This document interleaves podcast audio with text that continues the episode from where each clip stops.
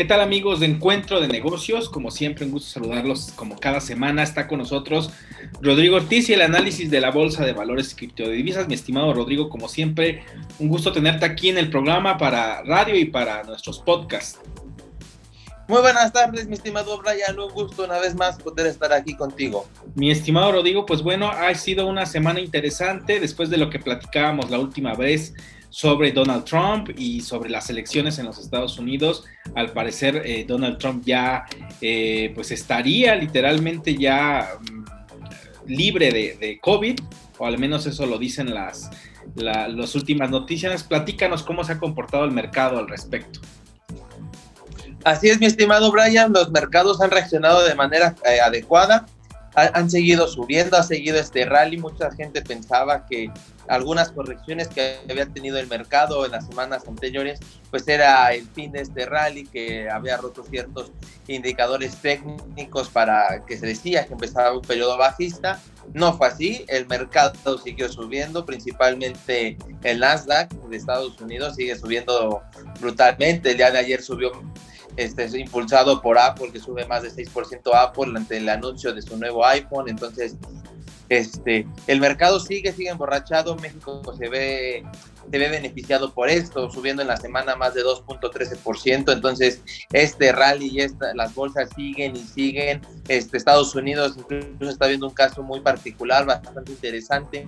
donde ya mucho del mercado de derivados de Estados Unidos, las opciones de compra de, de los índices, principalmente de, del Nasdaq, están comprando, o sea, el volumen de compra está aumentando drásticamente. Esto pues lo que dice es que la gente sigue pensando y sigue pensando que va a subir, va a subir.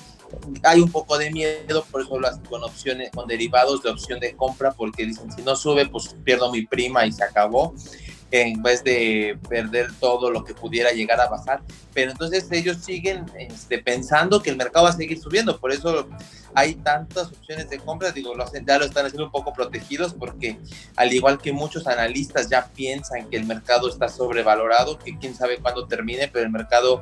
yo creo, yo lo hemos dicho aquí, creo que está muy, muy, muy disparado de la realidad. Y ya que el mercado se dé cuenta de eso, pues va a venir un golpe durísimo para el mercado, va a bajar fuertemente, pero por el momento los inversionistas siguen disfrutando esto. Y, bastante interesante, mi estimado, porque incluso algunos indicadores que anteriormente marcaban que pudiera seguir bajando el mercado, se dio en agosto, donde el, índice de, volatilidad de, los mercados en Estados Unidos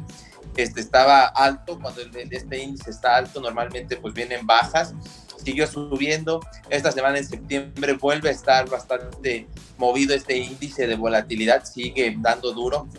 y, el mercado sigue subiendo. Y entonces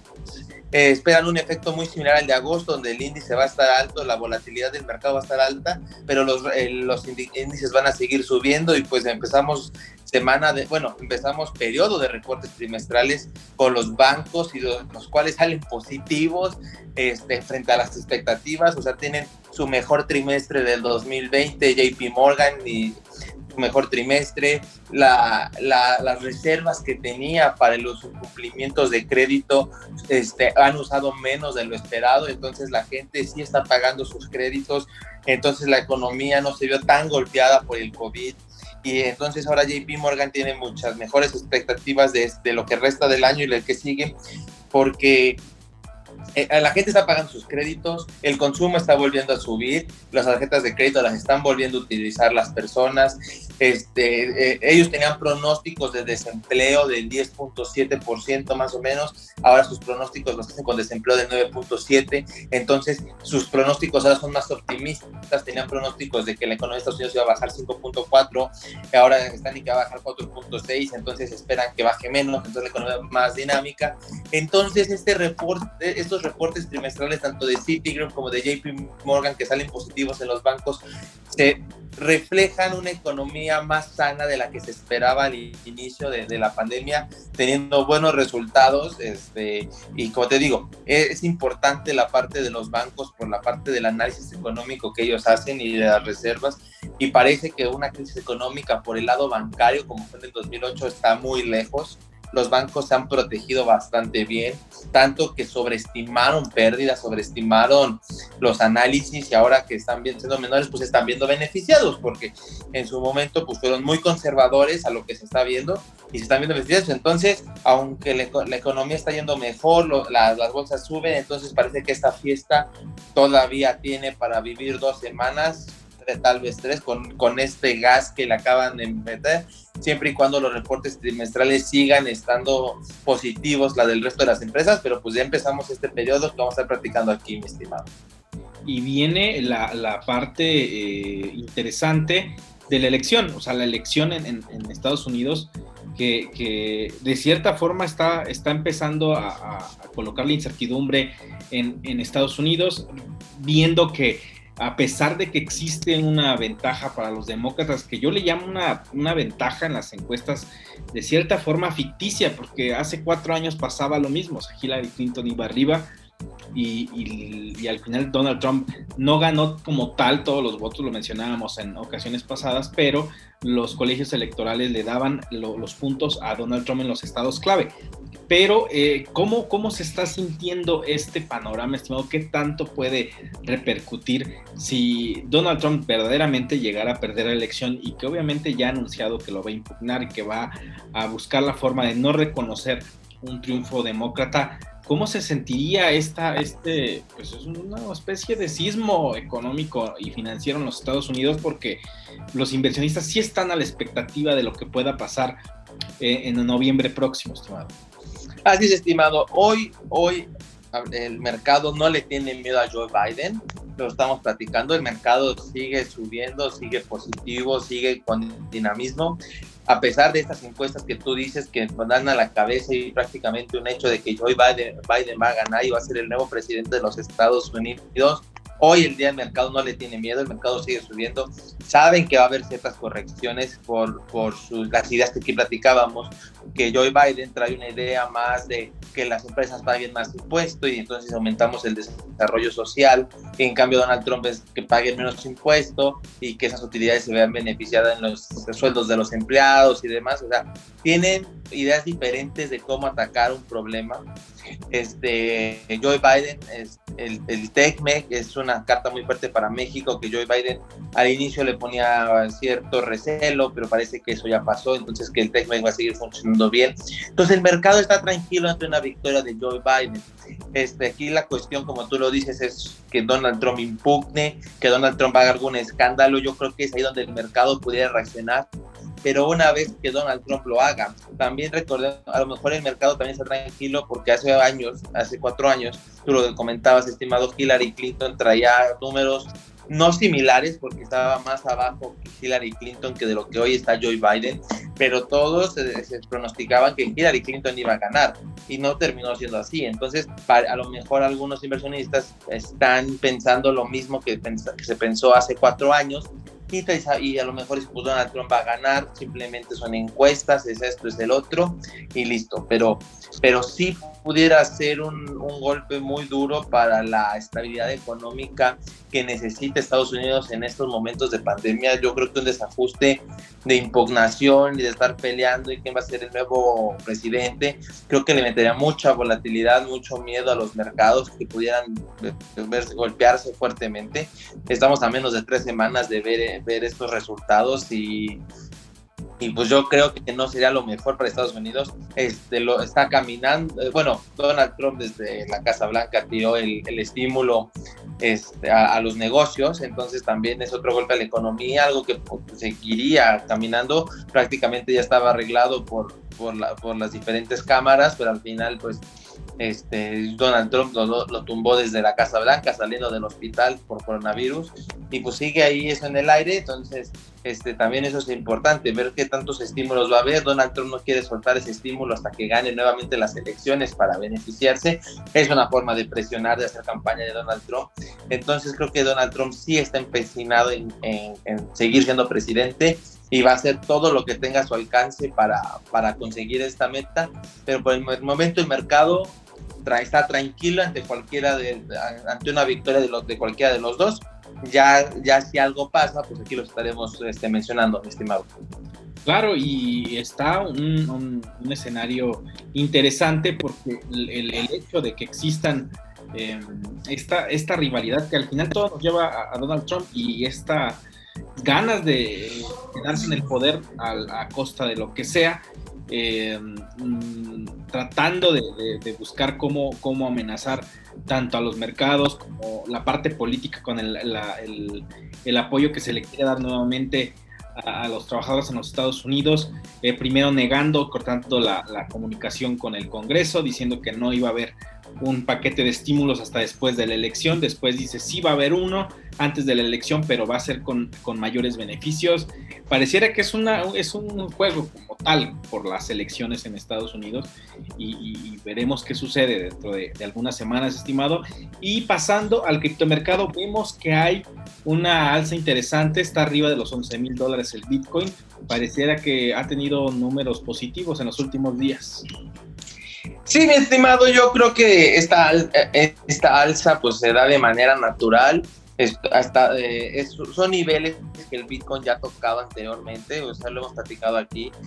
Y, no se ve una noticia de, fondo, algo que, lo que hemos dicho aquí, algo que lo mueva. Yo creo que es una reacción natural del Bitcoin de, los 11 mil dólares, eh,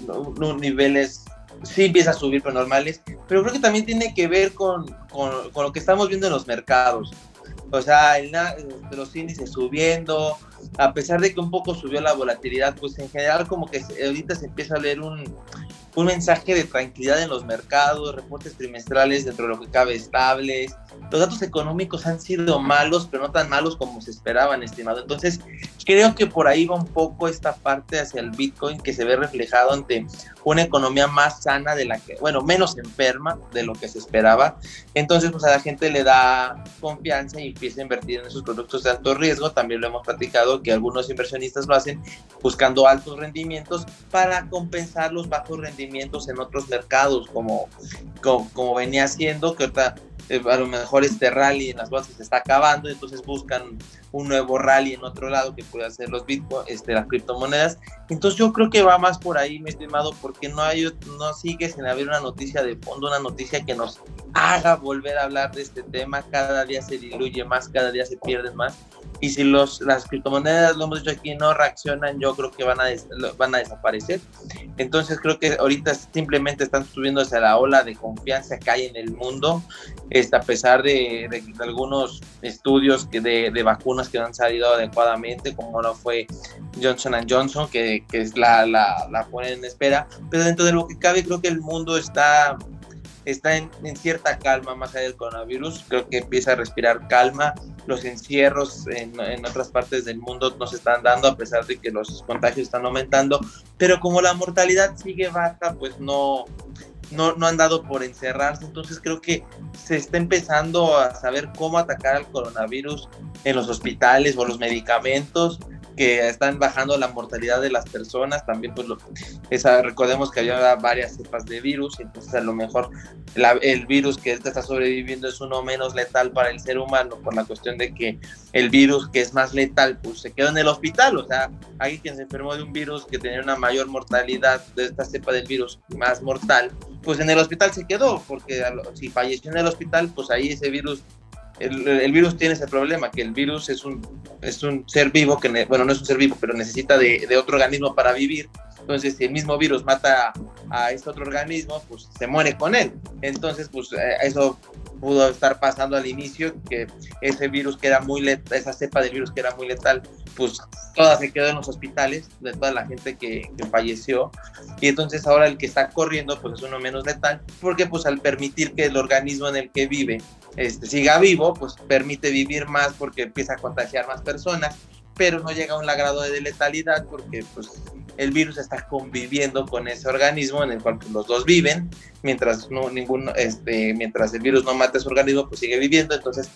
a lo mejor va, creo que también por ahí va esta parte del coronavirus que está reduciéndose la, la, letalidad Entonces, eh, lo que te decía, se respira este ambiente de calma en el mundo en estos momentos y por ende, pues creo que el Bitcoin también lo resiente de manera positiva las criptomonedas, pero seguimos sin noticias, mi estimado. Ese es el problema, que sigue sin haber noticias, sigue sin haber alguien que salga y adopte las criptomonedas para uso diario y con esto se vuelva el interés volcado hacia ellos, mi estimado. Claro, y yo creo que eh, parte de esta eh, ola de, bueno, de optimismo que jalan las criptomonedas, pues no, no da más allá de, lo que pudiéramos haber esperado, como en otras ocasiones, que ha habido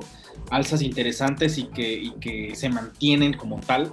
pero no hay esa noticia, como tal no existe aún algún motivo que haga que, este mercado sea atractivo, que sea interesante y que le busque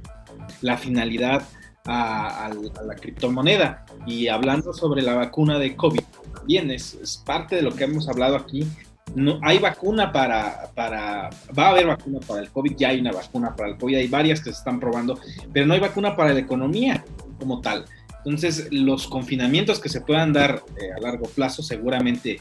podrían traer ya consecuencias muy duras para algunos países. Esperemos que al menos, o no se ve que al menos en, México o en Estados Unidos vaya a existir esa, esa restricción eh, de hecho ni siquiera existió como tal, pero habrá otras economías que sí tienen que hacerlo, hay países de, en Europa que sí lo están haciendo, entonces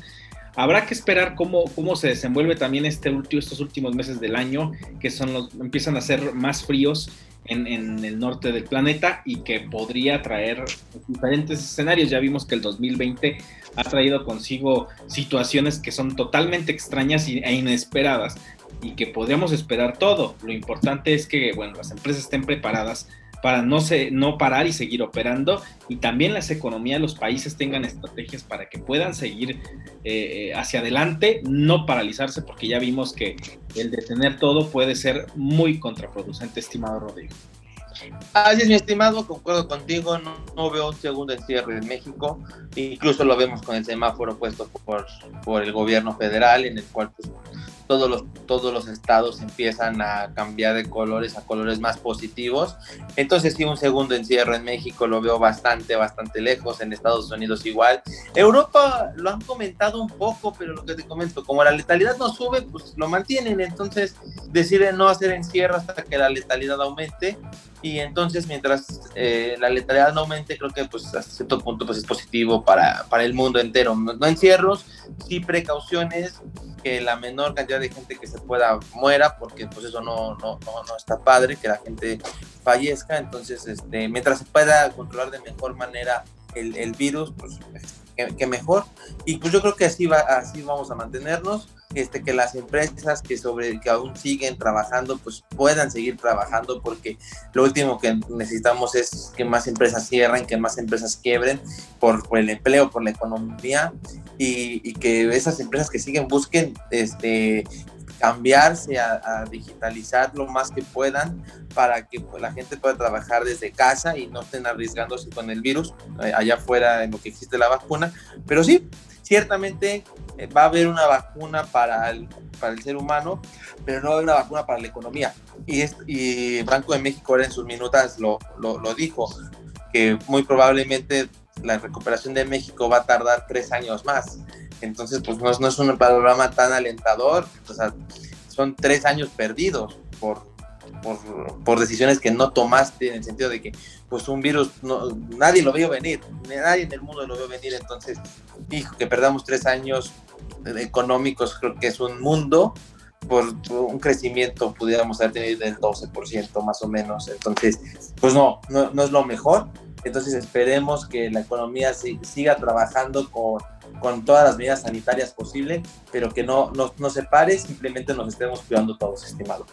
Así es, estimado. Pues bueno, eh, te agradezco que hayas estado con nosotros, como siempre, cada semana aquí en Encuentro de Negocios eh, para podcast en nuestro canal de YouTube y nos escuchamos la próxima semana. Gracias, estimado.